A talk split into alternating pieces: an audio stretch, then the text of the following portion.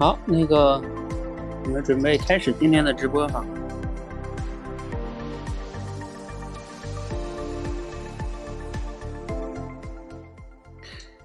好，今天的关键词呢，是我们以问题为关键词啊，你可以思考一下，嗯，你的。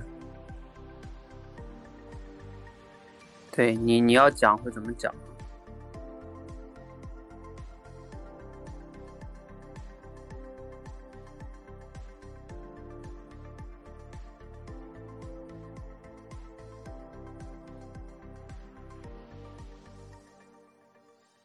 好，把音乐关了哈。好，欢迎大家来到今天的即兴直播啊，即兴表达哈。我们今天直播训练的主题呢，关键词是问题，我已经提前给大家发了哈。这个问题大家都不陌生，嗯，每个人呢，人生中总是会经历过各种各样的问题啊。那问题，嗯，你自己如果让你即兴表达来讲哈，你要怎么讲呢？你有哪些思路呢？你的主题是什么呢？你要怎么讲呢？有同学想好的吗？想好的可以先来讲一个哈。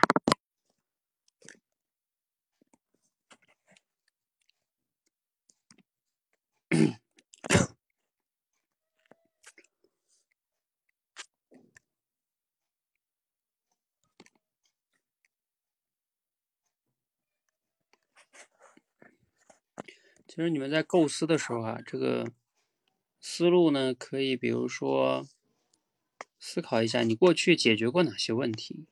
你讲一个你解决过哪一个问题的这个经历，然后以这个经历呢，总结一个你的心得，这就挺好的呀。这种就是主题升华式嘛。或者你可以讲一个像我们以前我说的叫。解决问题式，就是你你遇到一个问题，你的解决的方法论是什么？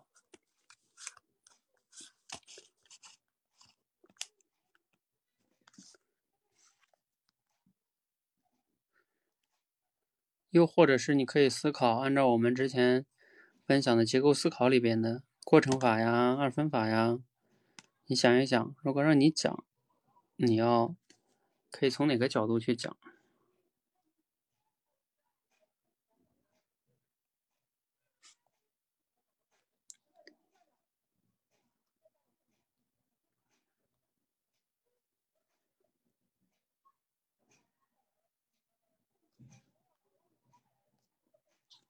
来，有同学想好的吗？快，想好的来讲一个，不用太期待完美啊。嗯，好，这个是谁呢？好，现在连这个同学是谁？六八四，喂，这个同学你说话呀？你连上了，不是？那你就连这个梦想花开，你连这个同学连上了不说话。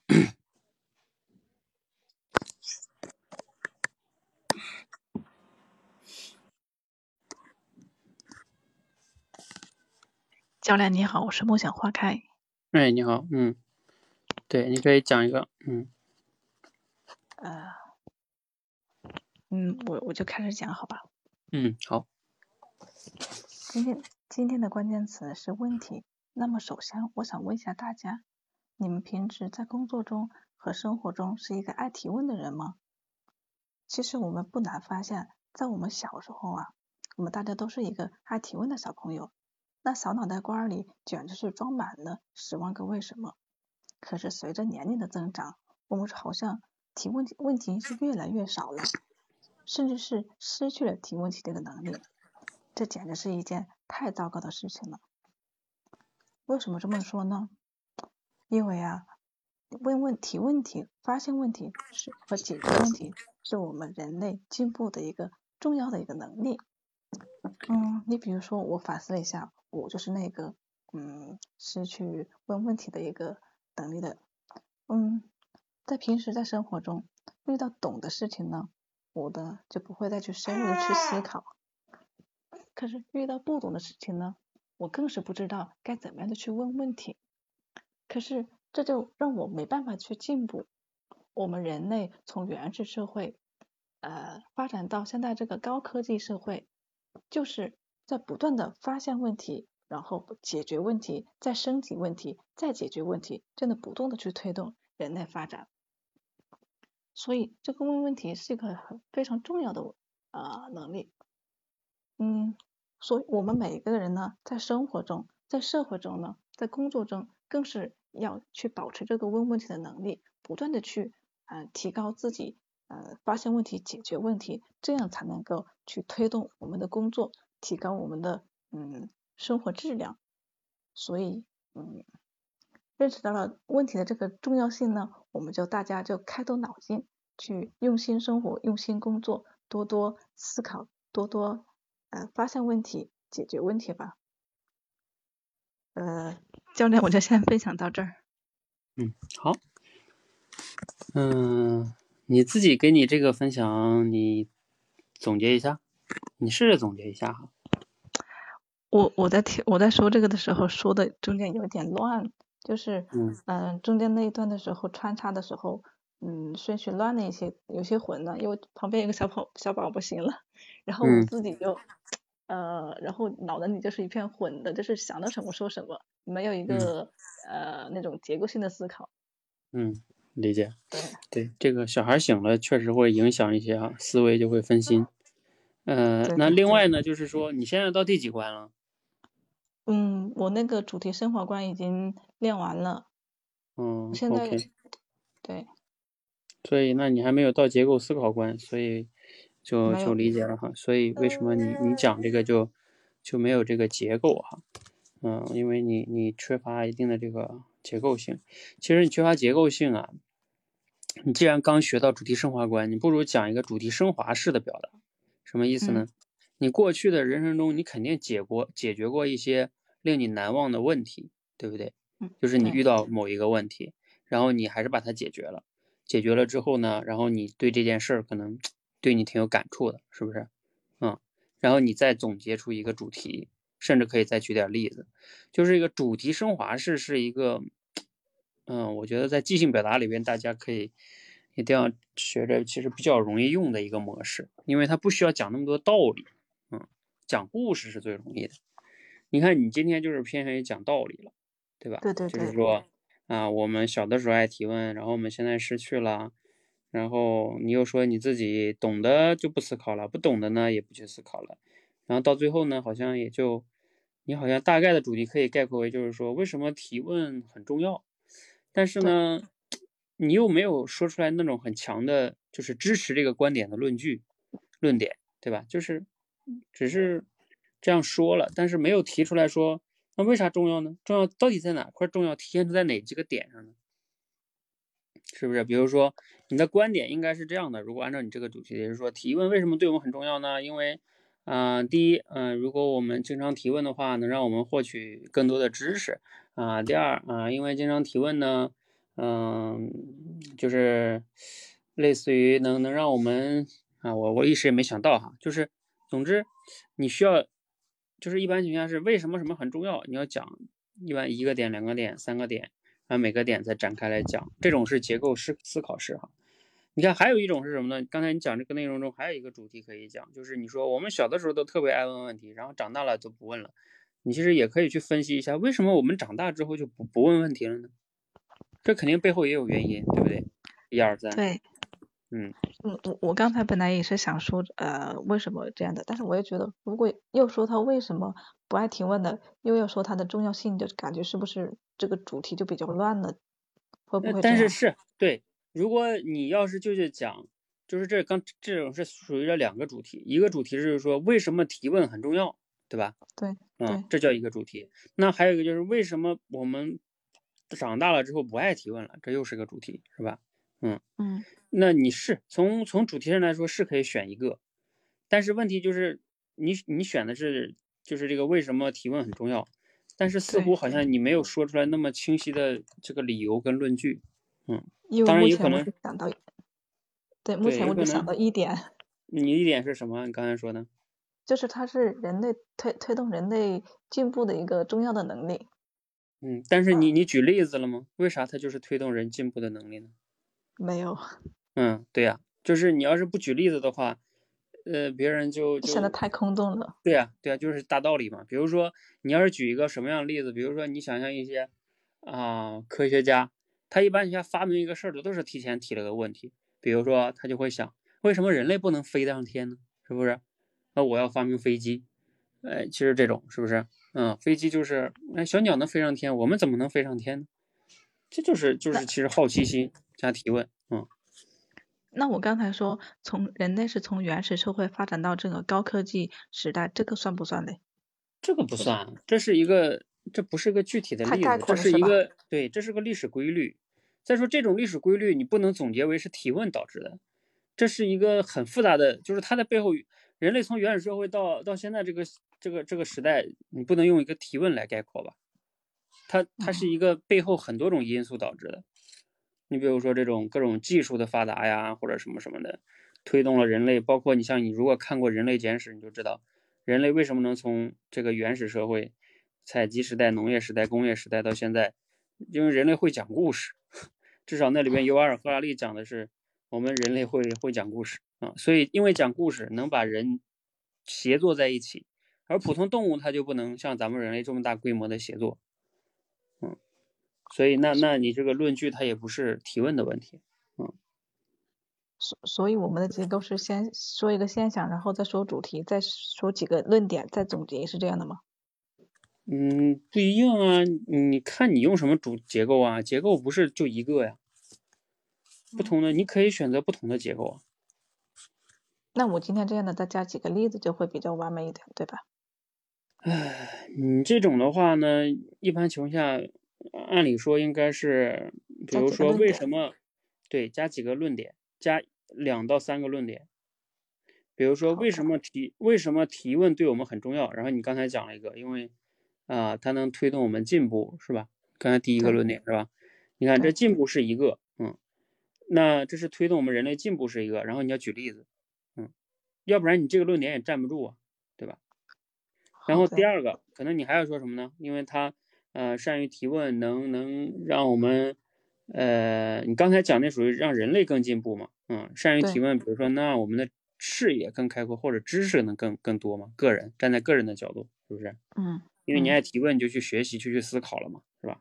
嗯，对，你就能对某些问题深入思考。你看那些哲学家不都在干这事儿吗？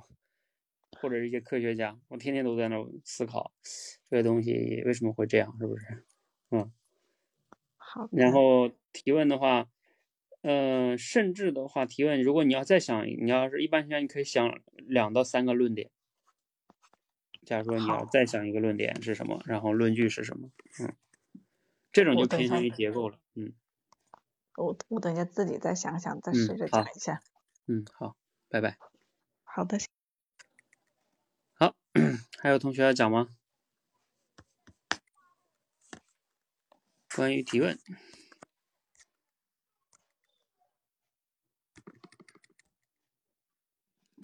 ，Hello，教练晚上好。晚上好。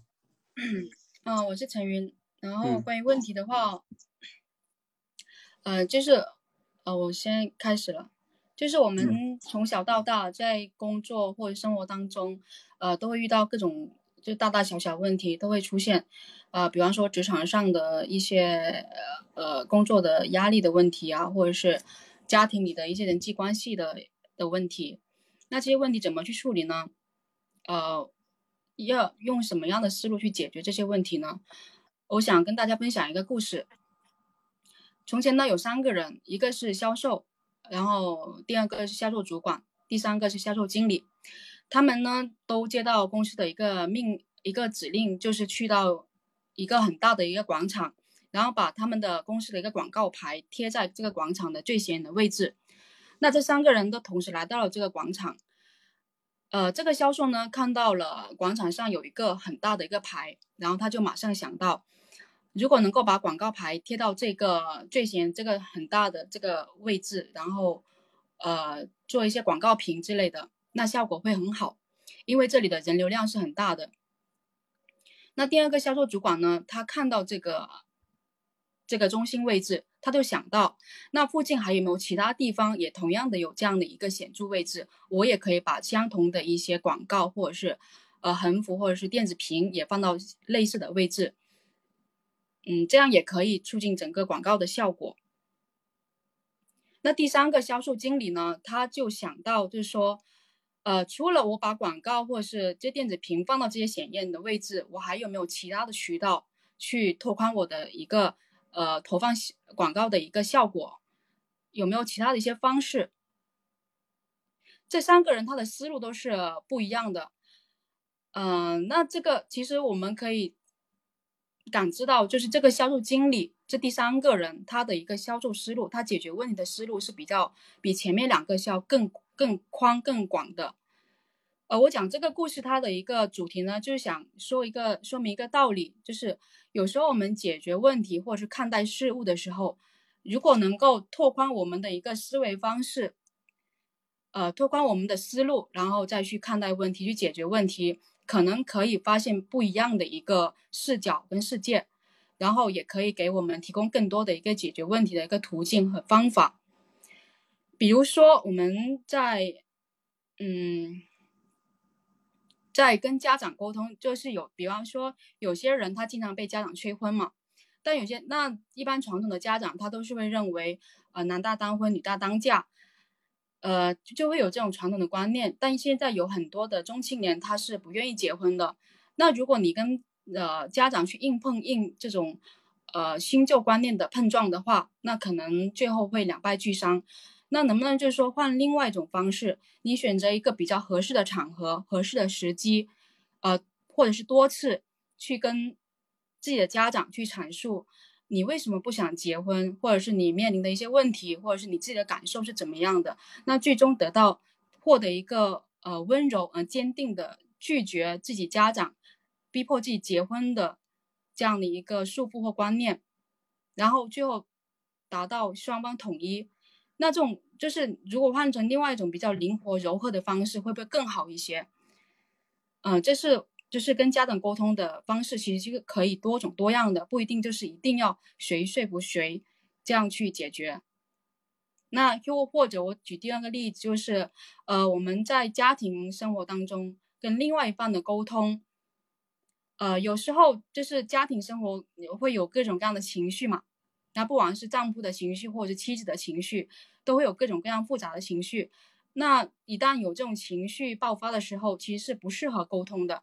那是我是这个当口，你可以有找另外的方式或途径去宣泄掉自己的情绪，然后再呃选择了更加合适的场合跟时机，然后再去沟通，而不是说一定要在当下就把这个问题解决掉，呃，或是把这个情绪发泄给对方。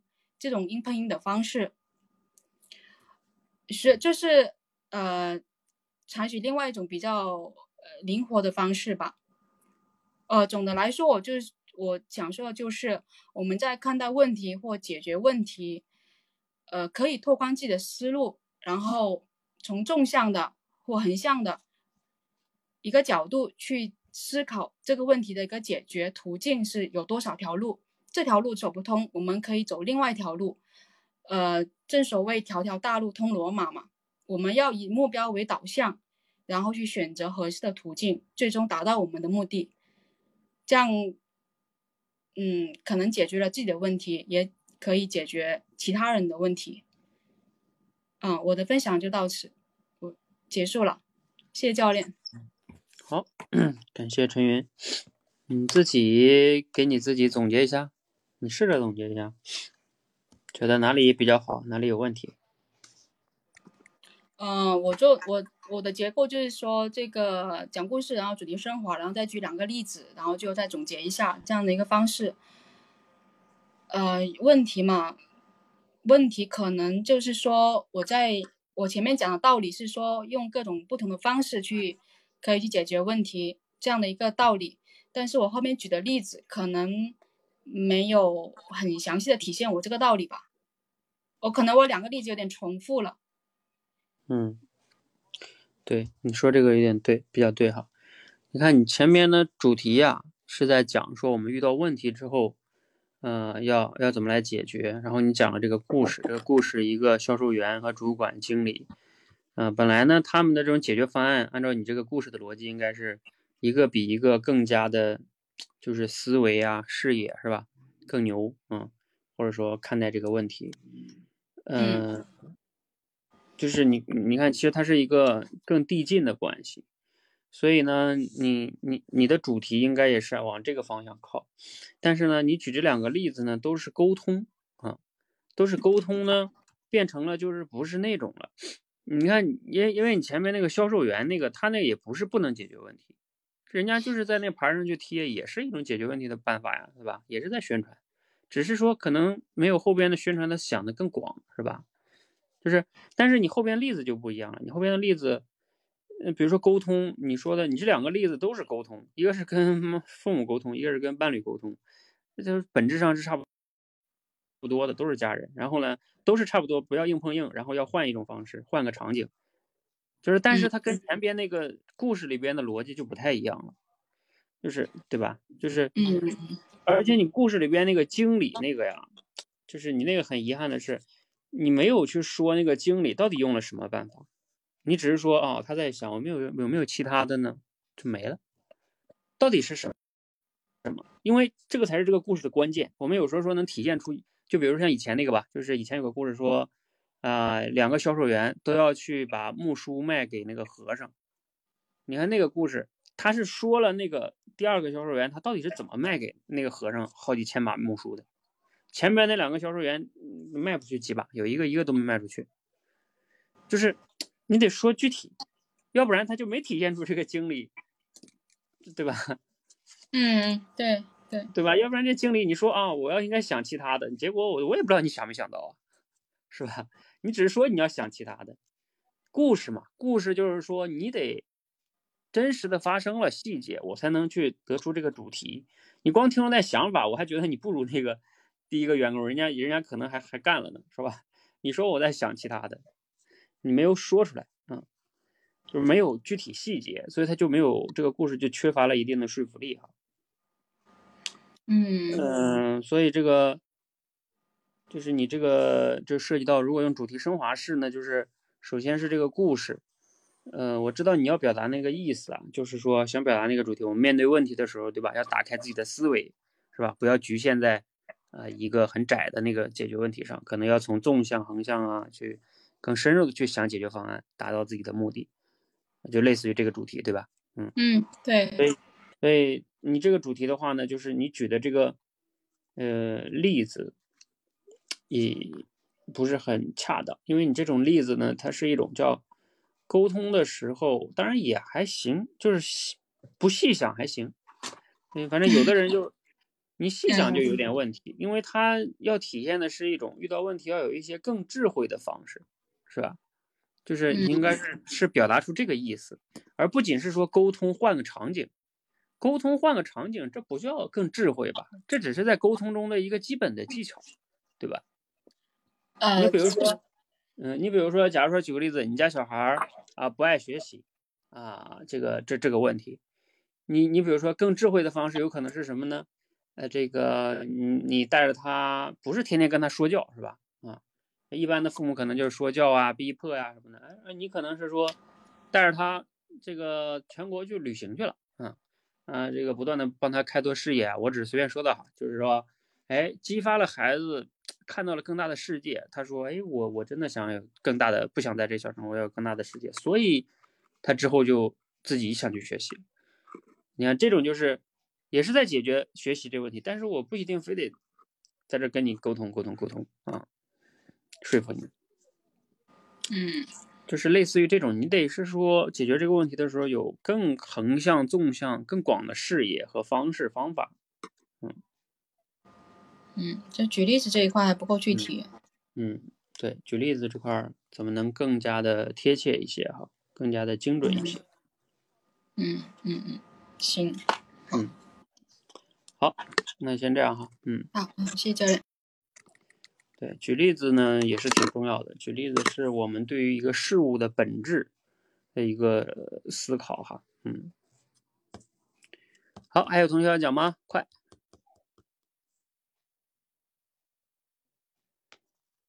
问题哈，我们每个人每天都可能会遇到问题。好，有请第三位同学。好，连上了，单同学。嗯，单。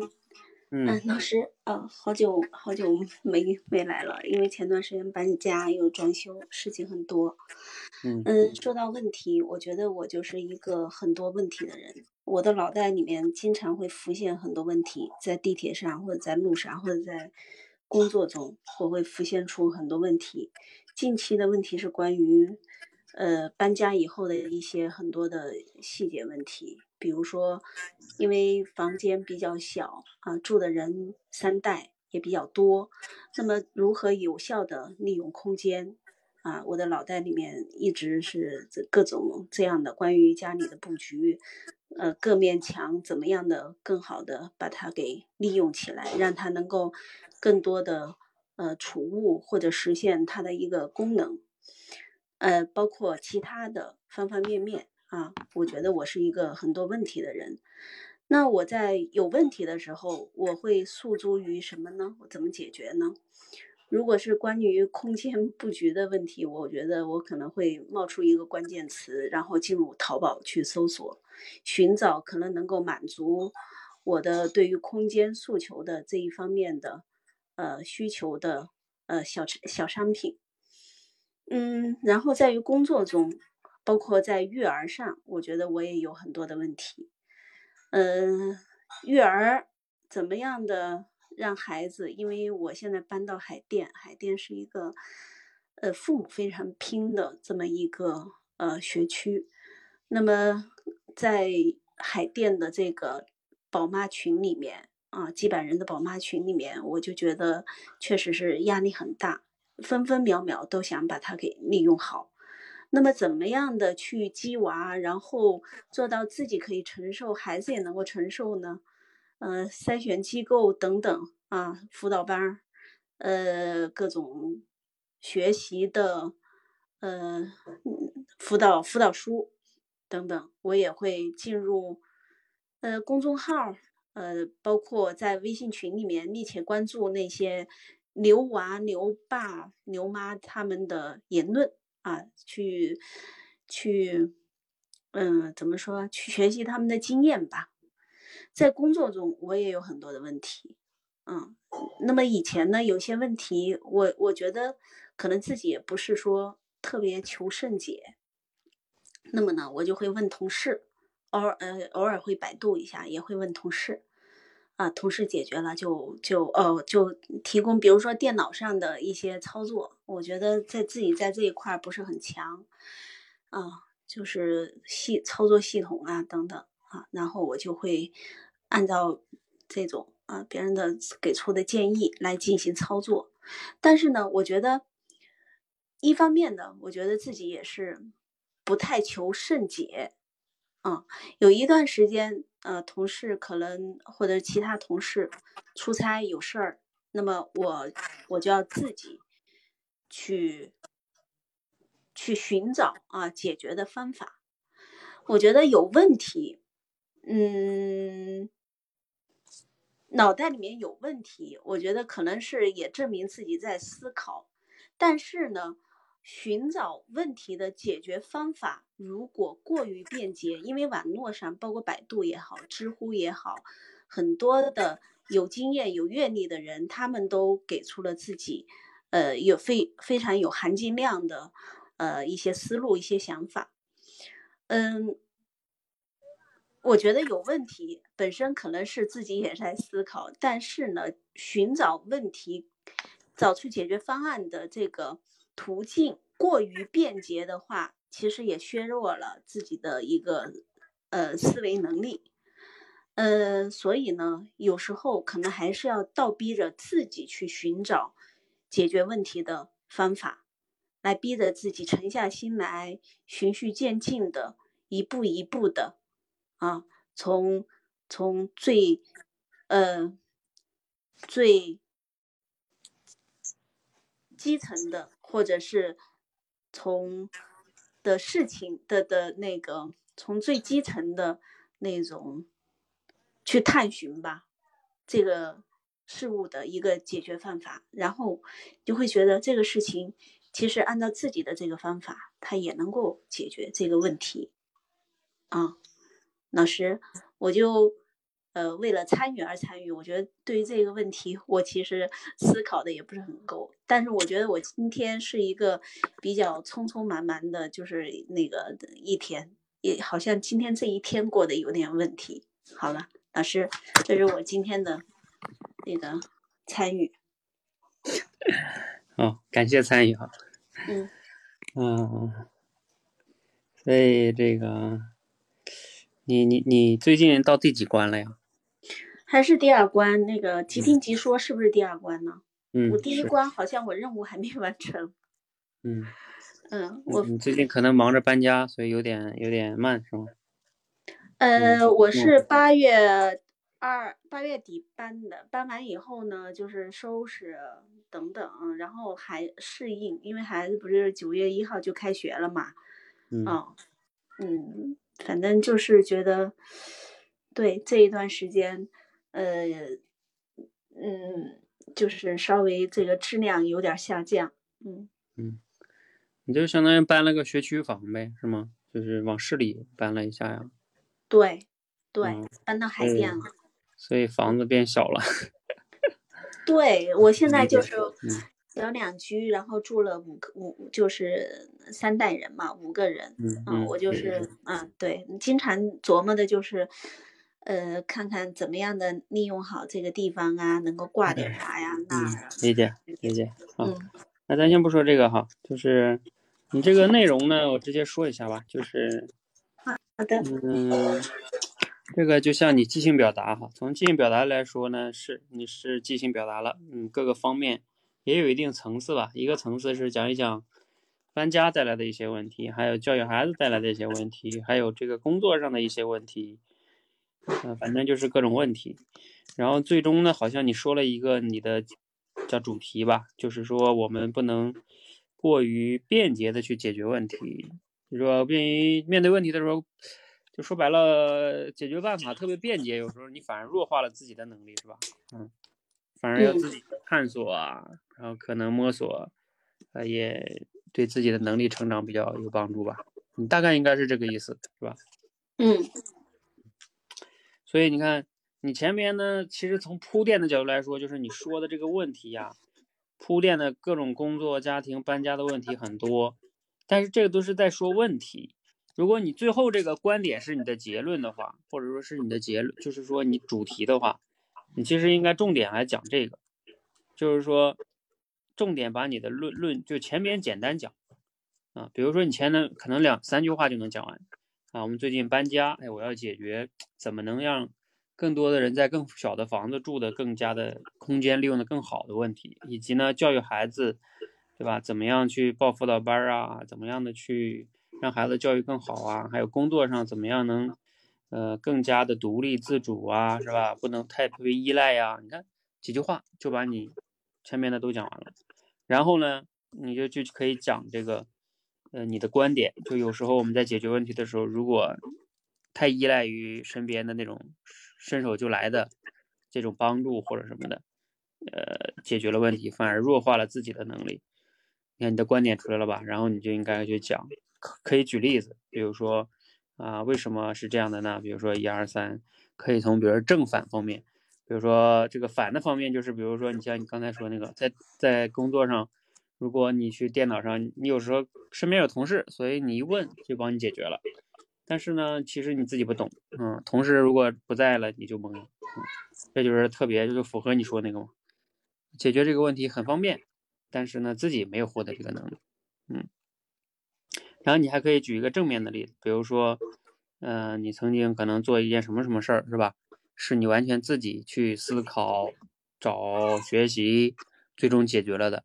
所以在面对类似这种问题，你就更加有信心了，是吧？你看，从正反两面举一些例子，你就能更好的论证这主题，然后你就可以结尾。嗯嗯，所以这个就是，不过你现在才到第二关哈，也没关系。你你要是最近是家庭处理的差不多，可以再闯一闯关，把后边的像主题升华呀，还有结构思考再好好学一学，就是让你的思维能力更好。我觉得你的表达还是不错的，就是逻辑思维还要需要继续练。嗯嗯，是的，嗯嗯，加油。嗯，我先帮你下了，就是这个。尤其是像我们现在练这个，就是精准表达哈，嗯，所谓的精准表达，就是要讲的有主题、有条理、有说服力、逻辑清晰、言言简意赅。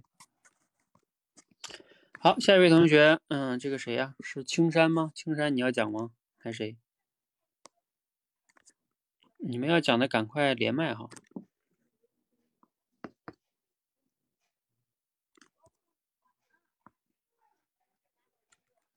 哦，小玲，小玲好，哎，你好，嗯，你讲吧。嗯，我今天要讲的问题就是我工作中见的问题，就是我自己的理解。然后，因为我我是工厂的一线工人，然后我接触的问题非常多，就是比如说我们作为一线的工人，就是我是作为一个质检员，然后我们会。对于产品呐，还有整个流程出现很多问题，然后这个问题如果出现的话，领导就会找到我们，然后我们的话就是对于这个问题，因为不是我们造成，但是我们要找原因和跟进，呃，但是对于 问题，我们又不能直接去去解决，然后我们这个的话就是会会反馈上去，然后问题的话就。就就交给领导，如果领导不能解决的话，我们这个的话就是着急，就是每每个月会有一个呃月会，就是整个班组的，就是呃统一来开月会，然后把一整个月的总结还有问题解决解决。我就打一个比方，就是说，呃，我们如果我们的产品生产出去，呃，出现了一次投诉，这个就是一个很大的问题。然后就会反馈到工厂来，然后呃，就是领导会一级一级的追问问题出在哪里，然后最后就是一定要把这个问题找到原因或者解决，就是下一次更好的，就是跟进这个问题，就是不要再出现同样的问题。呃，还有就是我我的理解就是。嗯，就是不管在工作当中，可能是每个人都会遇到问题，因为遇到问题才会改进，才会进步，才会更完善。不管是工作或者各方面也也好，就是说问题都是无处不在的，就是要看我们是怎么一个态度去对待这个问题而已。大概我就能说这么多了，完了。嗯，好，感谢小玲啊。嗯。嗯。所以你这个主题是什么呢？就是说你想表达的观点是什么呢？表达是我工作中的一种问题，然后造成的结果，比然后我就是要要把自己的这个问题解决了。我本来是想想围绕这，你那块断断续续的呢，你找一个网络好点的。啊，那那现在听到吗？嗯，现在好了，嗯。就是就是我原本我想我构还没讲的时候，我构想是说讲我工作当中呃所遇到的问题，然后比方一一个一个事情，就是我们生产的一批产品出现了问题，然后到客户那里，然后投诉回来，然后我们要要去解决，就是刨根结底的把这个问题找到，然后解决。我本来想表达的是这样，就是说遇到问题我们要呃。知难而上，就是说不是遇到问题就逃避。本来我是想这样说的。嗯，对，就是感觉你这个主题呀和里边的这个事儿，因为主题不清，所以呢，就是你导致你里边的这个点就说的不够，就是我听完了不知道你讲那些事儿要表达的是什么。比如说，我跟你具体说一下为什么不知道。比如说，你前面说你们是负责质检的，然后发现问题要反馈给领导，如果领导不能解决呢，然后就得到月会上，是吧？嗯。就是我本来以为你想说，对吧？你们也没办法，然后呢，这事儿就弄到领导那儿，然后领导的月会上，你看一种是什么呢？你们发现问题了之后啊，你们先解决，不要让用户来投诉，就是用用户投诉了之后再来解决就很被动了。啊，因为你们要自己如果能提前就发现了，比如说你们本来不就负责质检的吗？嗯，如果你们自己就发现了，自己就先解决了，不就这个问题就不能倒到用户那儿去了吗？对不对？嗯嗯。但是你们好像我听你前面的意思，有时候你们自己好像就发现了，也有时候不能及时解决掉，对吧？哦，对对对。嗯，有可能领导不去推，不推动是吧？这事儿就还那么堆着是吧？哦，对对对，嗯。然后呢，等到时候呢，这事儿严重了，就是已经被用户投诉了，然后可能上边的大领导就开始查了，是吧？哦，对对。然后就查到这儿，有可能又会说这事儿怎么就没人弄呢，是吧？嗯嗯。然后这时候你们可能被逼着，嗯，这时候开始去解决了，是不是？哦，对对，嗯嗯。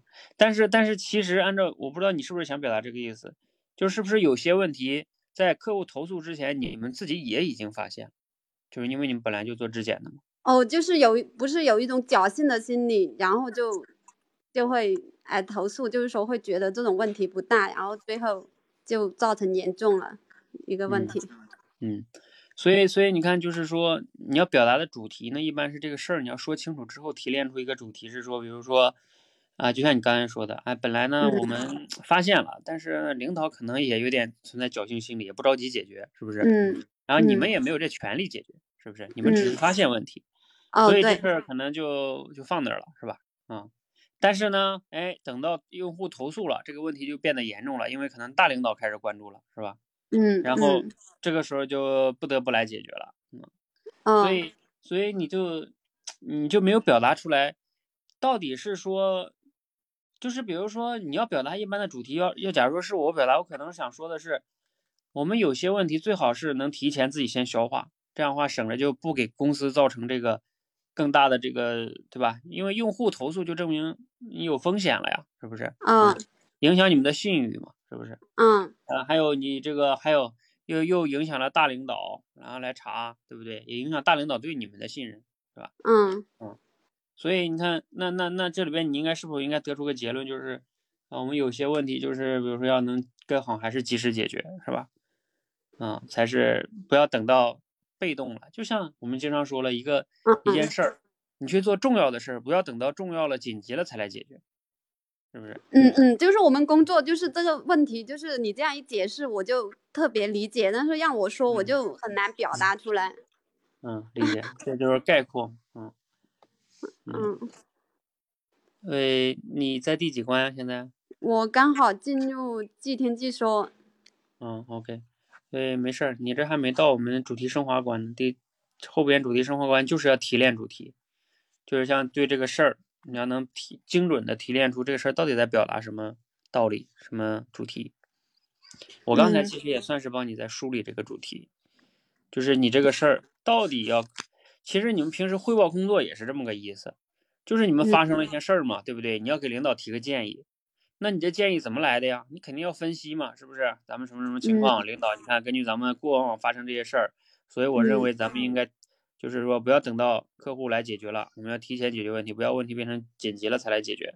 那样的话呢，又影响我们的信誉，是吧？又让大领导来查我们，啊，这得不偿失，还不如我们发现的时候就及时解决。啊，哦，我懂了，就是把这个过程说明白，就是说客户投诉和。就是说，我发生之前的这个过程和客户投诉的过程，就是用话语把它表达出来清楚，是吗？还不仅是这个呢，你要能概括出来简单的结论是什么？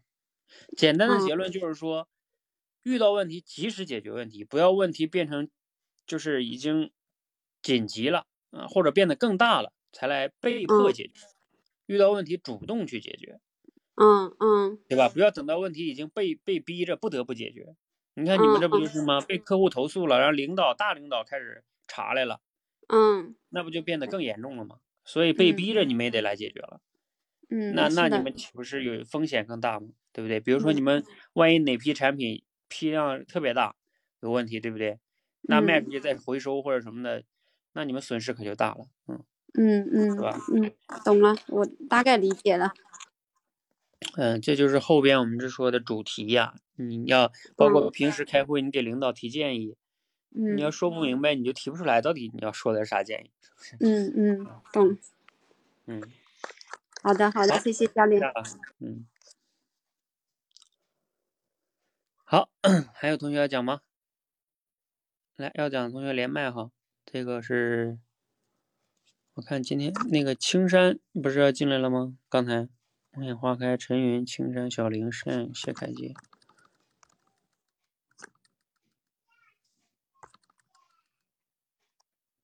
好，谢谢小林的送的小心心啊。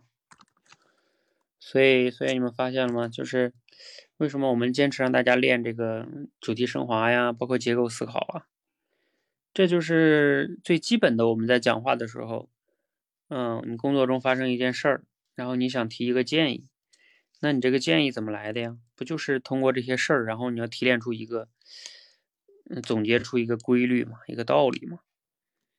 然后，如果你要再会一点结构思考，说话可能再有条理性一些，啊，那那就更更厉害了。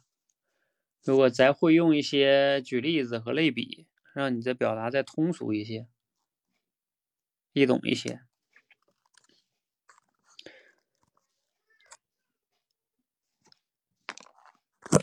好，还有同学要讲吗？快，问题哈。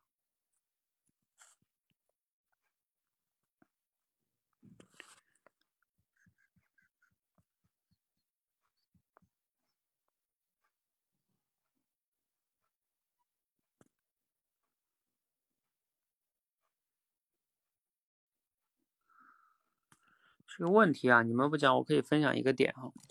哦前段时间分享那个管理认知那个课里边，我就讲到一个怎么解决问题哈。嗯，我总结了三个步骤。第一个步骤呢，叫先去直面问题，或者叫勇敢的面对问题。你会发现，其实有时候我们很多的时候遇到问题啊，其实人会本能的想要逃避问题。这是人性的弱点，因为要去面对问题，就有可能会面对自己的一些弱点呀，或者是，哎，反正你一面对问题，就容易觉得自己不够好，是吧？所以我们不去看这个问题，反而就觉得自己也没那么不好。所以人本能的会想去逃避问题，不想面对问题。而你如果遇到一个问题，你不想面对问题，你就不可能有后边的解决办法。你所有的接下来动作都可能是想办法去逃避它，去推推掉它。所以第一步是你要有这种心态跟这种勇气去面对这个问题，呃，及时的能调整来面对这个问题，这个是非常非常重要的。好，你心态调整好之后，下一步是什么呢？下一步你才能恢复理性来去分析这个问题。比如说具体来分析什么呢？分析一下这个问题到底是什么。你面临这个问题到底是什么？有的时候我们解决的问题没有提前去分析这个问题的本质的时候，有时候你就会解决偏。比如说，我们举个例子，像假如说小孩不爱写作业，你说小孩不爱写作业这个问题，它是一个问题，但是它真正的问题就是小孩不爱写作业吗？还是说你家小孩呃不爱写作业的那个更背后的本质问题是？比如说，他就不爱学习，啊，嗯，你看，如果是他本质是不爱学习导致的，他不爱写作业，那你就不是说天天在这琢磨怎么让他写作业的问题了，你得怎么琢磨看看解决他，能让他一点点爱上学习这件事儿。又或者说，他不爱写作是是因为他不会，对吧？就是他那个科他不会，他不是不想写，他这不会写，那他他他肯定不爱写。那他不会的话，那你就是要解决，看看怎么能解决他学的会学习方法的问题了，就是怎么学习的问题了，就不是写作业的问题了。你看，等等等等哈，这个就是你要确定你要解决的问题是什么，否则你在这儿盲目的去解决，可能解决就是错的问题。啊，这是分析问题啊，以及分析这个问题产生的原因，要分析它，然后才是去尝试解决方案。当你确定了问题和原因，然后你要尝试着说，哎，我要怎么去解决问题？怎么解决问题？不是，就是这个方案的问题啊。这个方案有时候我们会特别容易犯一个问题，就是我们要么呢就是一个常规思维想到了就应该这么解决啊，就是那种非 A 即 B 的思维。比如说像小孩不写作业，你第一反应就是我看着他他就写，啊，或者说他不写完不许睡觉，要么用监督，要么用惩罚，啊，可能还有一种方式就是奖励，是吧？啊，你你写完作业我就给你给你什么什么什么，你是短时间内解决了这个问题，可能，但是呢，有没有更好的办法？一定要用这种方式吗？真的是非 A 即 B 吗？没有更好的吗？呃，这个就是很多的时候我们在想解决方案的时候，容易陷入到，就是你熟悉的那两个，但是这两个呢不一定是最好的。那有时候，但是呢你自己不会再去想其他的了，你的思维就被限制在这个 A、B，然后你就用这两个去解决，效果也不太好，所以总结一下，就是我们在解决问题的时候，三个步骤，第一个步骤。你要有勇气去面对问题啊，必须要有这种心态，然后你才能进入到第二步，去分析这个问题。第三步呢，才能去解决这个问题。我们大部分的思维要么是不解决、逃避，要么呢是呃凭感觉去解决一个问题。那然后的话呢，你可能是对问题都没有认识清楚，就去想了一个解决方案，可能就解决错了，解决半天也没解决得了哈。就比如说，再举个例子，像有些人这个练口才是吧？哎，他觉得口才不好，他第一反应就是口才不好，哎，这是天生的吧？啊，就不解决了。要么呢是，啊，自己随便找了一些方法，我觉得口才不好应该多读书吧，啊，就开始读，嗯，多背诵吧，嗯，绕口令吧，就在嘴上下功夫。你在嘴上那样读的下功夫，是解决不了问题的。所以你就没有去分析这里边本质的问题，对吧？啊，那你就解决不了口才的问题。好，最后还有一个机会啊，还有没有同学要讲的？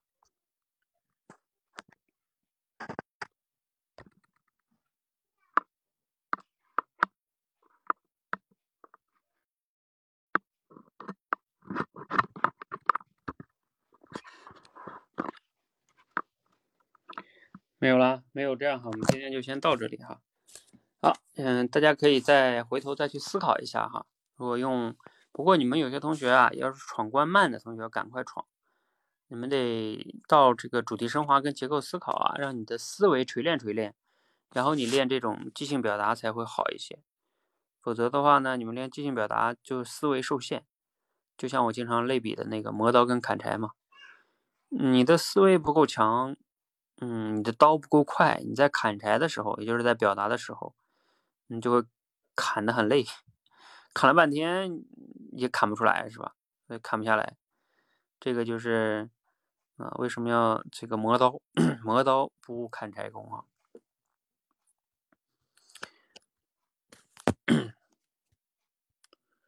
好，如果没有人讲，我们今天先到这儿喽。嗯。大家，你们也可以自己在群里啊，如果有思路了，可以在群里再讲一讲，或者录一个短视频。我们下周会开启一个短视频训练哈，短视频训练也是即兴表达之前的一个重要训练。就是我给你时间，比如说你录个短视频，你可以用一个小时去构思啊，那你看你能不能这个能能把它讲出来是吧？那就是这样一个逻辑啊。呃，给你时间去练，然后你才能慢慢达到即兴表达嘛。好，我先下了哈，谢谢大家。